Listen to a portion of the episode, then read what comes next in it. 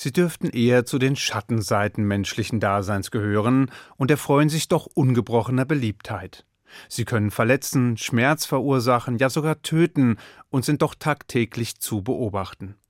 Sie sind zu Hause bei Reich und Arm, bei Klug und Dumm, bei Jung und bei Alt. Sie sind ein ständiger Begleiter unserer Wirklichkeit, werden naserümpfend abgewehrt und doch mit Genuss praktiziert. Was ich meine? Ich meine Klatsch und Tratsch. Unsere Neigung, übereinander zu reden, möglichst schlecht zu reden und uns dabei gegenseitig hier und da ein bisschen weh zu tun, durch falsche, üble oder schlechte Rede. Bei uns Juden hat sie einen eigenen Namen, Lashon Hara, also die böse Zunge, die uns in vielen Spielarten und Ausdrucksformen immer wieder begegnet und konsequent verurteilt und gesetzlich verboten wird. Was aber meint das Judentum genau, wenn es von Lashon Hara spricht? Hier bedarf es eines Blickes in das jüdische Schrifttum, das eine beeindruckende Vielfalt jener Merkmale bietet, die eine Rede zur verbotenen Rede machen.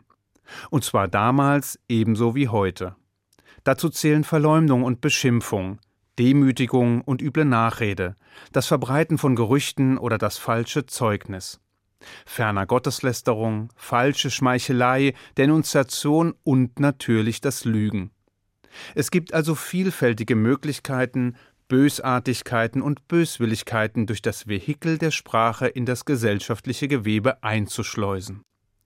Rabbiner Israel Meir Kagan, der Chofetz Chaim, einer der großen Weisen der modernen Ära, schrieb unter Rückgriff auf die jüdischen Quellen ein herausragendes Buch über die Ethik der Rede, über erlaubte und verbotene Gespräche.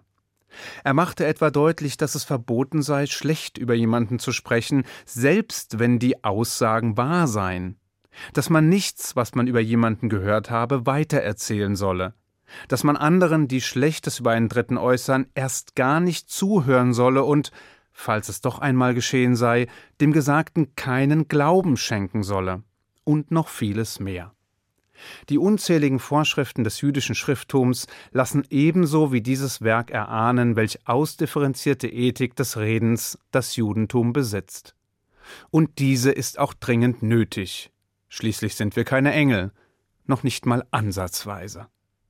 Wie auch immer, im Judentum ist darüber hinaus auch das mit einem Verbot belegt, was die Rabbinen den Dunst der Lashon Hara nennen.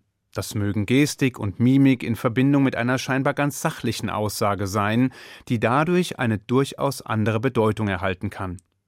Es kann aber ebenso eine für sich genommen eigentlich ganz richtige Feststellung sein, die jedoch im Kontext eine eindeutig abwertende Bedeutung erhält.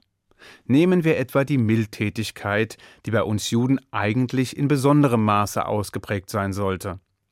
Wenn nun ein Wohlhabender eine ansehnliche Summe für einen guten Zweck spendet, lässt sich diese Großzügigkeit durch einen einfachen Satz relativieren, der da lautet Bei dem Geld, das er hat, ist das doch eine Kleinigkeit.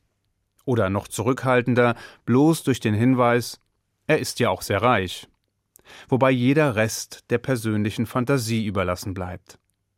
Auch wenn wir spüren, dass hier purer Neid oder Missgunst mitschwingen, so reicht doch eine solche wie zufällig hingeworfene Bemerkung aus, die per se anerkennenswerte Spende zu relativieren. So, als würde der Betrag schon dadurch weniger wert, weil er von einem wohlhabenden Spender gegeben wurde. Dieser Effekt ist es, den wir als Dunst der Lashon Hara empfinden und verurteilen. Aber Lashon Hara ist mehr, sie hat sehr vielfältige Ausdrucksformen. Die Weisung, sich der üblen Rede zu enthalten, betrifft denjenigen, der redet, ebenso sehr aber auch seine Zuhörer. Der Talmud sagt dazu, die schlechte Rede über einen Dritten tötet drei Menschen, jenen, der sie verbreitet, jenen, der ihr zuhört und es geschehen lässt, und jenen, über den gesprochen wird. Wir wissen, wie schwierig es gelegentlich ist, die Saat des Zweifels, wenn sie erst einmal in den Boden gepflanzt wurde, wieder auszureißen. Deshalb ist es aus Sicht der Rabbinen gerade der Zuhörer, der Empfänger der von anderen verbreiteten Bösartigkeiten, dem besondere Aufmerksamkeit zukommt. Wenn er sich nämlich auch weiterhin so verhält, als hätte er die üble Nachrede, das Gerücht oder die Verleumdung gar nicht gehört, dann spricht alles dafür, dass die verbalen Giftpfeile wirkungslos geblieben sind, dass der Zuhörer immun genug dagegen ist. Und dies ist die Hoffnung, die sich mit den rabbinischen Auslegungen des Verbots von Lashon Hara verbindet. Denn die Rabbinen sind realistisch genug zu erkennen, dass die menschlichen Schwächen sich durch Gebote allein nicht verhindern lassen. Das gilt für Boshaftigkeit ebenso wie für Niedertracht oder Einfalt. So wird man jene, die Übles verbreiten, mitunter gewähren lassen müssen. Wenn ihre Giftpfeile aber ins Leere gehen, wenn ihnen nicht geglaubt wird und die erwartete Wirkung damit ausbleibt, dann haben Vernunft und Güte obsiegt. Wobei, wenn das Leben und die zwischenmenschlichen Beziehungen nur so klar zu handhaben wären, dann brauchten wir uns ja nur zu erinnern, dass wir, sofern wir zufällig fromme Juden sein sollten, dreimal täglich jeweils in unserem wichtigsten Gebet folgende Worte wiederholen. O Gott, bewahre meine Zunge vor Bösem und meine Lippen vor trügerischer Rede. Und wenn nur eine geringe Chance bestünde, dass wir das, was wir beten, auch wirklich meinen, dann hätte das Problem der Lashon Hara nur wenig Gelegenheit zur Ausbreitung. Doch so einfach ist es dann eben doch nicht. Erstens, weil wir eben nicht alle fromme Juden sind. Zweitens, weil auch Fromme noch lange keine Heiligen sind.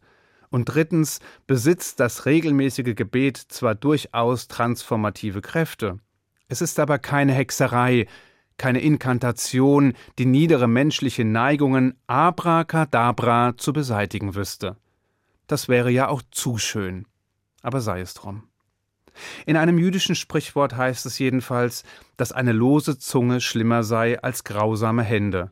Und der Talmud fragt, warum wurde der erste Tempel zerstört?